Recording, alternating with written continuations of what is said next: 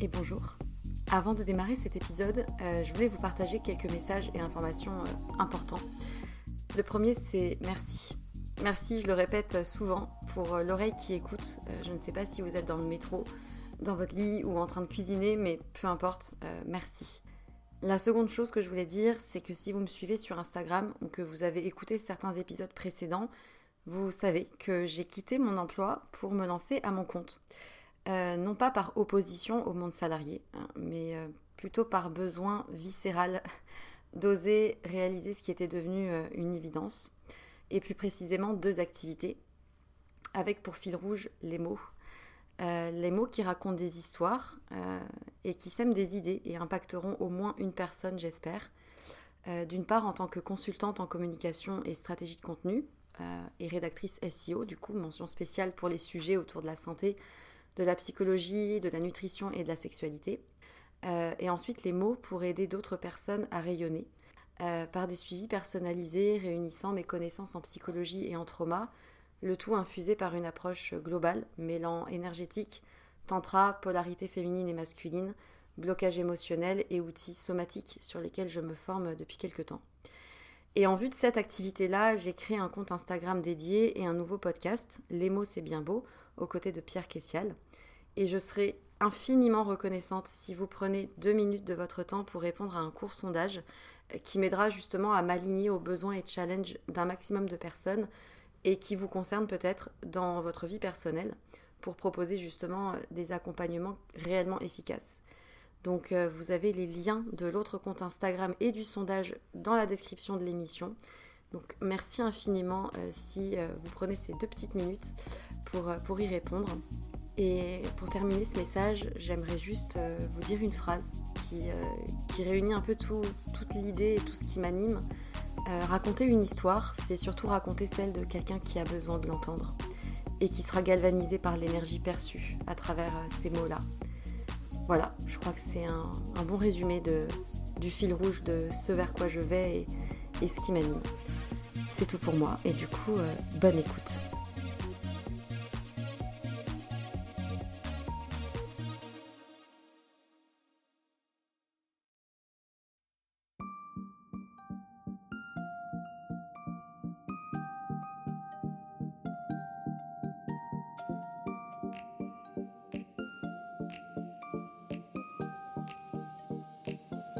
Bonjour et bienvenue dans un nouvel épisode de Sois sage et parle fort, le podcast pour oser, ne plus se conformer, se détendre, se cultiver, débattre et plus encore. Je suis Marie et j'ai décidé d'arrêter d'être trop sage et de parler fort de tout ce que j'ai envie et comme j'en ai envie. Et aujourd'hui, je suis accompagnée d'une super chouette fille qui s'appelle Eva, que vous connaissez peut-être, et qui vient nous parler d'un sujet euh, un petit peu particulier, ses études. BTS diététique où elle étudie depuis maintenant un an qui entre euh, dans le cadre euh, d'un petit souci qu'elle a eu par le passé et on, va pouvoir lui poser des questions pour savoir un peu plus sur ses études. bonjour Eva. Bonjour. Bienvenue, comment ça va? Bah très bien, merci euh, de m'inviter. T'as vu dans mon palace? Voilà. non, c'est plutôt canon, faut le dire. Non, c'est vraiment mal. bon, donc t'es en vacances là? Ouais. T'es détendu ça. ça va. Sous pression? Oui. T'as un stage bientôt? En janvier. Bon, ça va, tu seras où? Euh, À l'hôpital, à la salpêtrière. Hmm, dans un service comment? Euh, bah Là, on va faire le tour des services. Euh, donc, ça, c'est cool parce qu'il y a tous les services là-bas. Alors, rappelle-nous, toi, tu es étudiante en quoi exactement? Je suis étudiante en BTS diététique, c'est un diplôme sur deux ans qui délivre bah, le, le, diplôme de diététicienne nutritionniste. Et je peux tout de suite, par, enfin par la suite, je pourrais tout de suite être diététicienne. Avoir ta plaque euh, et voilà, ton petit, ma plaque, c'est ça. Mais en fait, tu peux euh, très bien euh, ne pas être en libéral et être embauché quelque part dans des hôpitaux, tout ça. Ça fait longtemps que tu veux faire ça? Franchement, quand j'étais en troisième, je voulais faire médecine pour faire nutritionniste. Ah oui, donc déjà c'est un petit peu orienté oui. bouffe. ouais, ouais, ouais. Mais ça c'est depuis longtemps. Et puis, quand je suis arrivée en terminale, j'en pouvais plus des sciences, j'en pouvais plus voilà, ça me saoulait et du coup j'ai dit à ma mère euh, non, je veux plus faire médecine. Et du coup Et là c'était la panique, déjà la panique du bac et ensuite il y a la panique de qu'est-ce que je vais faire maintenant de ma vie. Voilà. T'avais fait quoi comme bac S. Ah oui, d'accord. Ah, c'est pour ça que j'en pouvais plus. Ah bah tu m'étonnes. Donc on est allé dans des salons, des dans plein de choses comme ça. Et puis, et puis un truc qui m'avait plutôt plu, c'était l'industrie agroalimentaire euh, et euh, tout ce qui était ingénierie dans ça. Hmm. Mais ça m'a plu genre deux semaines et puis après j'en avais marre aussi. Du coup, j'ai regardé euh, d'autres choses et puis il y avait autre chose qui, qui m'a plu, c'était une, euh, une licence à la fac de Créteil, c'est du commerce international. Hmm. Euh, voilà, il y, avait des, voyages dedans, du coup ça me Ouais. plaisait. Le truc qu'on dit souvent aux élèves, il y a du débouché, allez-y. Voilà, exactement. Et donc j'y suis allée pendant un an après mon bac. D'accord. Et, euh, et ben ça m'a pas plu. Ah. Voilà, donc les cours j'aimais pas, j'aimais pas le système de la fac. euh, voilà, j'aimais pas. Trop de pression et puis pas peut-être c'était pas, pas pas le de coup de cours. cœur. Pas assez de cours. J'aimais, moi j'ai Ah. besoin d'aller en cours en fait. Genre, je, enfin, je regrette pas cette année parce que j'ai rencontré plein de personnes trop cool et même, Et appris des choses. même j'ai appris des choses vraiment intéressantes hein, pour la culture générale et tout, c'était vraiment sympa. Mais euh, voilà, ça me plaisait pas, je voyais pas ce que je pouvais faire avec. euh, j'avais plus envie et j'avais vraiment encore cette idée en tête de la ouais. C'était pour aider ou c'était plus par intérêt personnel? Non, c'était vraiment pour aider parce que quand on est malade, quand on est anorexique, euh, je veux dire, on la connaît par cœur la nutrition. Enfin, Alors attends, on va un petit peu recibler. Ça veut dire que toi, par rapport à l'alimentation, ça faisait un moment que tu avais un petit souci? Ouais, depuis que fin de troisième. Est-ce que tu penses que c'est pour ça que tu avais commencé à vouloir euh, aller dans cette branche?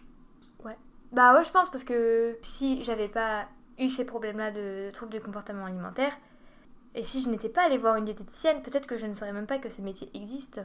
Ben ouais. Voilà. Et euh, donc j'aurais jamais eu l'idée de faire ça. Mais comme je disais, moi je pense que c'est vraiment euh, notre parcours qui nous construit, c'est notre, nos expériences et notre vécu qui font qu'on a envie de faire telle ou telle chose. Et ça, Mm. bah ça m'a... Ça a influencé ton choix Voilà. d'aller vers ce BTS finalement après une année où t'étais peut-être pas convaincue. Voilà, mais après je euh, suis contente aussi d'avoir fait cette année pour être sûre que je veux faire que je vais Oui. faire ça. Parce que Voilà. du coup, là, t'as validé ta première année et il te reste encore donc ben, un peu moins d'un an. Voilà. Et après, tu seras officiellement euh, Diététicienne. diététicienne. Et Exactement. alors, euh, qu'est-ce que tu ressens après cette euh, euh, première année faite? Est-ce que tu avais des appréhensions avant de commencer? Un petit peu, mais pas tellement, parce que franchement j'étais assez sûre de mon choix. Ouais. Genre euh, c'est vraiment ce que je voulais faire et je suis vraiment contente vraiment de, de m'être euh, lancée là-dedans. Et, Et d'avoir cru en toi, parce qu'il y avait sûrement des personnes qui t'ont dit Ah, c'est n'importe quoi, t'as des TCA, tu peux pas faire ça. Voilà, oui. Il y a qui qui était contre euh, Enfin, qui. Quel type de Euh, personne Je dirais au début ma mère. J'ai vraiment, j'ai vraiment eu peur de lui dire au début. Sa première réaction c'était vraiment euh, ah non, pas ça. Genre, et moi et du coup moi j'avais préparé mon Maman ar- j'avais préparé mon argumentaire avant et je l'avais je l'avais dit à mon père avant. J'avais tâté le terrain et tout. C'est vraiment ma mère c'est celle où j'avais le, j'avais le plus d'appréhension de lui dire. Et euh, bon bah j'ai sorti mon argumentaire. Et au final, même si elle était pas chaude du tout, euh, ça, ça, Elle t'a laissé ça- quand même euh, voilà, tenter réaction- l'expérience. Voilà, sa réaction finale c'était de toute façon, moi je veux que tu sois heureuse, je veux que tu fasses ce que tu as, tu as envie Ouais. de faire, même si ça a été dur à accepter. hein.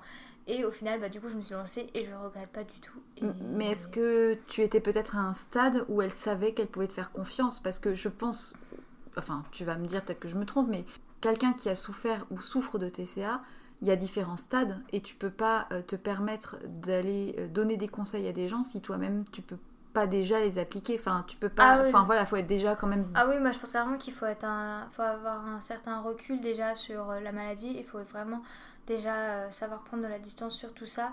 Et moi je sais que j'ai une amie à moi a, rien à- qui a pas de TCA ni rien, hein, qui a Mm. fait un BTS diététique et une fille dans sa classe était anorexique. Mhm. Et elle a pas supporté, elle est partie au bout de trois mois, elle était pas du tout bien, ça lui- Ouais. elle pouvait Bah, pas. elle a eu l'honnêteté au moins d'arrêter. Voilà, oui. Parce que je pense que le pire, ça serait de continuer alors qu'on a des problèmes et après, finalement, que ça devienne un cercle vicieux de rester dans le milieu et de patauger dans le milieu de la bouffe, de l'alimentation, des nutriments, comme un peu Ah un oui, non, mais moyen de rester un pied dedans pour en parler tout le temps, quoi. oui, oui, oui, Que, vraiment. je pense qu'aussi, il y a, enfin, parce que j'en ai vu un peu sur hein, les réseaux sociaux qui se lancent là-dedans, alors qu'elles-mêmes sont pas forcément très, très, enfin, avec pas beaucoup de recul. Ils sont déjà pas Et très bien, oui, oui. ça me, ça me laisse un peu perplexe.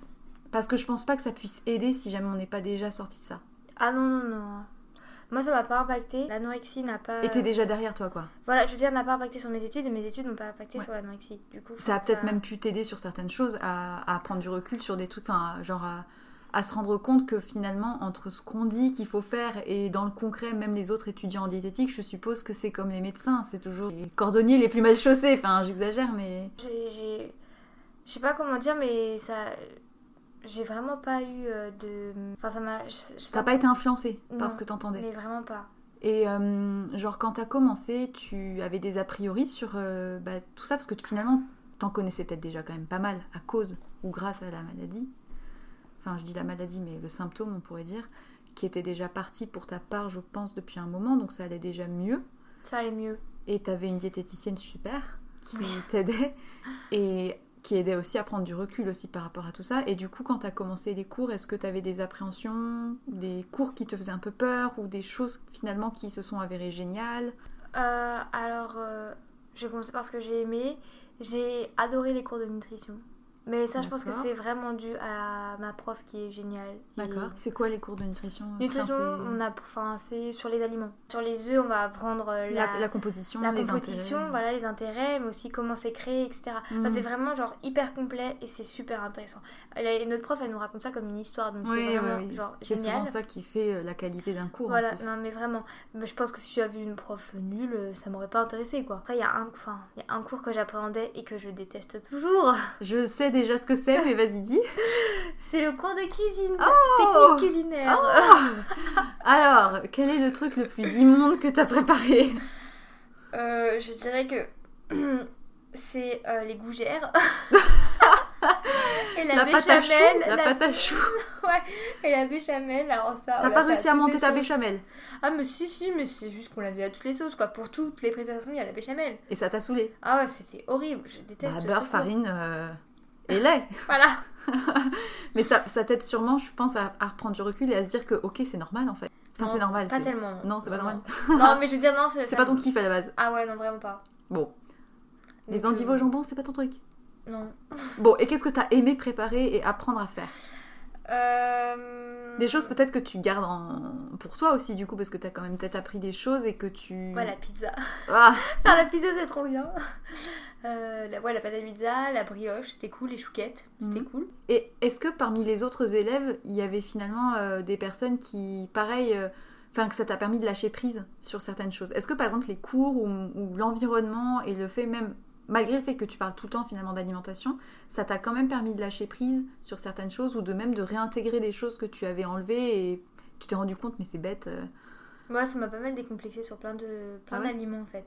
Genre que, que je mangeais plus parce que je me disais que c'était pas sain. sain et que c'est vraiment un truc qui était ancré en moi parce que ça faisait des années que je les avais pas mangés et au final euh, ben je me suis rendu compte que c'était pas du tout euh, enfin c'était rien quoi Bah, dans des discours ambiants, même sans avoir de TCA, finalement dans les magazines, souvent, malheureusement encore, on lit ça c'est bon et ça c'est pas bon, alors que je pense que dans vos cours, vous apprenez que rien n'est bon ni mauvais par euh, définition. voilà c'est juste une question d'équilibre de on peut manger de tout en petite quantité Bon, en quantité normale. oui enfin en quantité normale je veux dire mais je veux dire il faut pas faire d'excès dans Mm, euh, Dans tout. dans tout quoi tout est une question d'équilibre quoi il faut abuser de rien c'est tout Et la notion de plaisir est liée aussi? Ouais, ça franchement, c'est vraiment. enfin, surtout notre prof de nutrition. Je sais pas si c'est toutes les profs qui sont comme ça, et si c'est ou si c'est juste ma prof qui est comme ça. Mais ma, ma prof, elle est vraiment.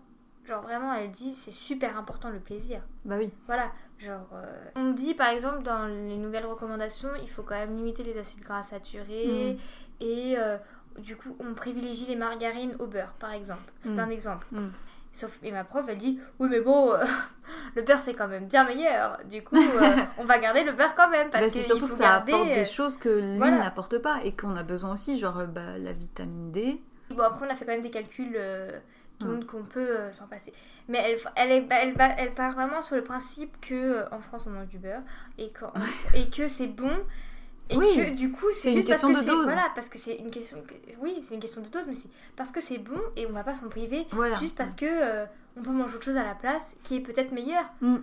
ou pas mais mais le beurre c'est vraiment un vie. truc qui a été depuis toujours dans l'alimentation des français Bah oui. et et c'est mauvais finalement. Ce qui est mauvais, c'est de supprimer des choses ou des catégories sur des mauvaises, enfin pour des mauvaises raisons. oui voilà Je me rappelle de, la, de ma diète que tu connais, qui me disait on ne mange pas des calories, on mange du plaisir.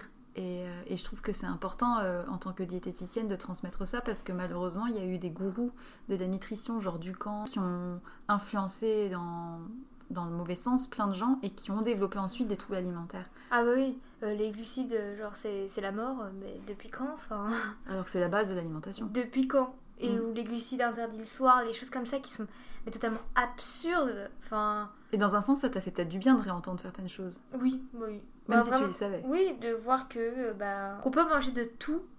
Enfin, quand on calcule des, des rations, quand on, quand on élabore des menus et qu'on voit qu'il y a de tout dedans, voilà. Enfin, c'est euh, Et puis c'est que un indica- une indication parce que quelqu'un qui, à qui tu fais un plan ou qui a, qui a un plan, bah, c'est plus une ligne de conduite dont il peut dévier et que c'est plus une équilibre, enfin, un équilibre sur une semaine ou sur un mois. Ou...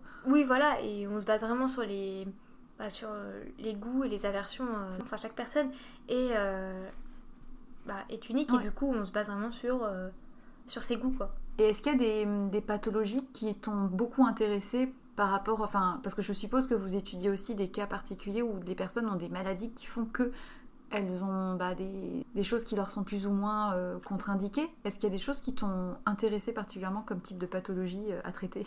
Bah, en fait, les pathologies, on, on apprend ça en deuxième année. Ah. Voilà, donc, c'est on a commencé cette année. mais franchement, moi j'adore. Et là, pour l'instant, on a vu, bon, on a vu les régimes mixés et liquides. Ça, c'est pas Hmm. très intéressant. Genre en cas où t'as as un dentier à la place des dents, quoi. Voilà, ou, ou si euh, tu fais des fausses routes, enfin des choses comme ça, quoi. C'est pas très glam. Voilà, c'est sur- surtout pour les gériatries. De tout ça, fausses routes. Bah, genre tu t'étouffes, ça va dans le Ah, mauvais tuyau. Merci Eva. tu fais des fausses routes. Tu fais des carrés. Oui, voilà, oui, c'est vrai que c'était pas très clair. Euh, mais euh, qu'est-ce qu'on a vu? On a vu le régime euh, sans gluten, par exemple, pour la maladie cœliaque. T'en penses quoi Mais de ça? pour la maladie cœliaque. Voilà, t'en Voilà. penses quoi? Alors vas-y, vas-y, critique un peu. Qu'est-ce que Non, tu bah- penses de la mode du sans gluten? Supprimons des aliments. Est-ce que- Qu'est-ce que tu penses du fait de... Déjà de supprimer une catégorie d'aliments ou de, de supprimer pour des raisons pour Pas médicales. sans- voilà, vraiment on apprend que c'est le, le régime sans gluten, c'est la suppression enfin, définitive et totale, totale du gluten, Oui, de la ah oui. protéine du gluten. Voilà, quand on est malade, Oui. quand on a la maladie cœliaque. Et alors j'ai entendu dire en plus que si tu as tendance à supprimer ça, tu le supprimes pendant un long moment, tu finalement tu, tu, Ah bah tu oui. détruis l'enzyme qui est responsable de sa digestion et que souvent en fait Après en réintégrant, euh, bah, c'est là où après t'es Bah, du coup, t'as mal au ventre, quoi, T'as mal au ventre, oui, oui, bah oui. alors que souvent c'est peut-être des déséquilibres qui sont genre le stress ou des trucs un peu extérieurs ou euh, tout Bah, je pense que c'est surtout des- le fait qu'il y a de plus en plus de choses, euh, de produits industriels qui sont raffinés et qui, qui sont. Enfin, par exemple, le pain en soi, si tu l'achètes chez le boulanger et qu'il est bien. que la fermentation s'est bien faite, il a été prédigéré par les enzymes en fait Voilà, à l'intérieur et par les bactéries de fermentation. Et du coup, normalement, il n'y a pas de problème de digestion. Mais c'est clair que si tu vas acheter. euh, ta baguette qui est pas du tout reposée chez, euh, chez Carrefour ou chez je sais pas où, ou le si t'en pain manges 3 tonnes par industriel, jour, tu finis par voilà, avoir mal bah, au c'est normal d'avoir mal au ventre. En Et- gros, euh, revenir à des choses simples et se faire plaisir Voilà. et ne pas enlever de choses sans, euh, en tout cas, indication médicale Ouais, qui le ça. dit clairement. Parce que hier, je regardais une émission qui parlait du euh, sans gluten, marketing ou pas. Et en gros, maintenant, il y a des, même des tests. Tu payes 200 balles pour savoir si tu as l'intolérance ou quoi. Et même ça, en fait, c'est pas une prise de sang réelle et c'est des oui. arnaques, quoi. Et ça fait peur de se dire que, que n'importe qui peut être euh, victime d'arnaques de ce style. Enfin, Mais surtout quand on voit euh, les, les produits sans gluten au final qu'on peut acheter pour, euh, pour remplacer les produits euh, Ouais. avec du gluten, enfin sans gluten, genre la marque enfin, Cher, là, tout ça, enfin tous les produits qui remplacent. le truc genre Gerblé. Non, ouais, mais ça c'est avec du gluten, mais je parle. Non, mais ils ont fait l'équivalent. Ah oui, voilà. gluten. Enfin, les bref, gammes qui, oui. qui remplacent. ouais. Enfin bref, on a bien vu que au final c'était beaucoup moins sain. Les, les produits, par exemple le pain sans gluten, Ils rajoutent plein de. ils rajoutent euh, bah, de l'huile, du sucre, des choses pour que ça se tienne, pour que ça ait une texture de pain. Ouais. Et au final, euh, c'est beaucoup moins sain que que, si de manger du pain, euh, le pain qui est fait avec euh, Ouais. de la farine et de l'eau quoi. Et Bon, du sel. après, malheureusement, il y a ceux qui sont vraiment allergiques et pour le coup, bon ben, Bah oui, bah là on pas peut le choix pas que de faire faire. attention. Ouais, bah là clairement on ne peut pas. Mais on peu- peut très bien manger aussi. Il y, a tellement, il y a tellement, oui voilà, des aliments de base qui sont de base sans gluten, naturellement sans gluten, il y en a un paquet. Mm. On a vu au moins 10 céréales qui sont sans gluten. Mm. Du coup, on n'a pas forcément besoin euh, de- d'aller chercher des pâtes euh, de sans gluten, les. euh, Enfin, bref. Et parmi les stages que tu as fait, sinon, il y, a en a un qui t'a plu particulièrement ou un que t'as pas du tout aimé? J'avais deux stages en restauration collective de 4 semaines. Ça, ça m'a pas du tout plu, mais. quel, était ton, quel est le rôle d'une diététicienne dans ces cas-là? Bah, souvent c'est dans les cantines, du coup ils élaborent les menus. Il faut attention que les menus pour les personnes soient bien respectés, que ça, que ça suit bien un, Un protocole. un protocole, tout ça, d'hygiène, tout ça, tout ça. Bon, du coup, c'est surtout au niveau trop. euh, préparation, hygiène, etc. Mais c'est Ouais, pas du hygiène et qualité quoi. Après, j'ai eu un autre stage dans une start-up euh, Funky Veggie. Ah oui. Voilà. Et ça, c'était vraiment trop, trop cool. Donc là, c'était plus le côté finalement euh, industrie agroalimentaire qui te plaît. Enfin, Voilà, là, c'était plus la com. Déjà, j'ai pu vraiment voir comment. Parce que les startups, pour se faire connaître, la communication, c'est super important. Et euh, du coup, déjà, je me suis rendu compte que la com, euh, j'aimais bien ça. ouais. Et euh, là, j'ai. Enfin, là, on avait fait. On a créé un e-book, on a créé des recettes, on a créé des menus de. Enfin, bref, c'était vraiment trop cool. c'était bien. Ouais, ça, ça m'a vraiment plu. À l'heure actuelle, est-ce que après cette année euh, et demie d'études, tu ressens que tu progresses sur le plan personnel grâce à ces études-là aussi? Je sais pas si je suis très claire. pas trop. En fait, est-ce que, est-ce que par exemple, les- le fait d'être en cours de diététique en permanence, ça te fait pas trop penser à ça? Et est-ce que ça t'empêche pas d'avancer sur le plan du trouble alimentaire Euh, non, je pense pas. Non, je pense pas parce qu'au final, euh, je pense à la. Va dire à l'alimentation, mais des autres, pas de la mienne, du coup. D'accord. Ouais, du coup, j'y pense pas plus euh, ou moins que. euh, Enfin, ça, Oui, ça impacte pas du tout dans ton quotidien en Ah mode mais non, t'as mangé ton produit laitier. Ah ouais, alors vraiment, mais ça, c'est vraiment un truc que. Je pensais pas que ça, que ce serait. T'avais peut-être ouais, autant. à t'en détacher. Ah voilà, vraiment, ça m'impacte pas du tout. Et quand je vois, que nous, on fait des menus, des choses comme ça, et que je. Enfin, moi, je respecte pas du tout, en fait, les, la diététique type euh, qu'il faut, quoi, que tu vois. ça, euh, les, les, les, coordonnées, les coordonnées sont les plus mal chaussées. Quoi. Ah oui, non, mais vraiment, enfin, moi, je respecte, mais pas du tout le plan comme c'est donné, quoi. Et euh, qu'est-ce que tu penses de la... hum, Parce qu'en ce moment, on entend pas mal parler de l'alimentation intuitive versus euh, les plans, etc. Qu'est-ce que t'en penses? Ah, ah. Alors, je me suis jamais posé la question. Comment je te prends au dépourvu Euh, Oui, il faut savoir, après- auditeur qui écoute le Soissage et parle fort, Eva n'était pas au courant vraiment de ce qui allait se passer, donc euh, moi non plus, donc on improvise beaucoup, donc désolé. Bref, Voilà. Euh, bah, en fait, nous, les menus qu'on fait, c'est pas pour des, pour des personnes euh, impatients. On fait ça pour souvent pour les, les, les menus d'hôpita- d'hôpitaux en fait. Mhm. Donc là, ça va être vraiment des. Il y aura une entrée, un plat, un fromage, un dessert. C'est vraiment un truc si tu manges, super tu manges, tu cadré. manges pas, quoi. tu manges pas. Euh, du coup, bah, on n'a pas vraiment fait l'expérience de faire un menu pour, une personne euh, type quoi. Enfin, Genre, peut- mais par exemple, quelqu'un qui est en surpoids, enfin, je veux dire, t'as forcément entendu parler de l'alimentation intuitive qui part du principe que il faut pas se mettre euh, une règle d'alimentation particulière, mais plus écouter vraiment ses besoins, ses ressentis, ses envies, sans qu'il y ait du coup de cadre vraiment. Qu'est-ce que t'en penses de ça? Je pense que ça dépend des cas, ça vraiment, parce que bah, une personne qui est en surpoids et qui doit perdre du poids, au final, je pense qu'elle a besoin d'être cadrée au début. Parce que le but, c'est quand même de lui faire perdre du poids parce qu'elle est elle est souvent en danger. Ouais. Et que du coup, euh, il faut lui mettre. Il faut quand même imposer des règles. Et euh, faut. Enfin, le but, c'est d'être en déficit calorique. Mm. Voilà. Il n'y a pas 36 000 solutions. Et souvent, les personnes ben, qui sont. Je vais pas faire un, un cliché, mais voilà, les personnes qui sont en surpoids, elles, euh, elles mangent mal. Et il faut leur apprendre à manger bien. Et c'est un rééquilibrage alimentaire sur le long cas, terme. et c'est pas ouais. un régime. Celle en tout cas pour qui c'est pas un truc génétique ou quoi. Et Oui, voilà. ouais. Oui, oui. Et que c'est genre dû à trop d'excès ou trop de, Voilà. com- enfin, de non-connaissance de certaines choses. Oui, et je pense vraiment qu'il y a beaucoup de personnes aussi qui ont besoin d'avoir un cadre et qui Mm. ont besoin d'être aidées aussi strictement pour euh, bah, pour réussir à, à, su- à suivre leurs objectifs quoi.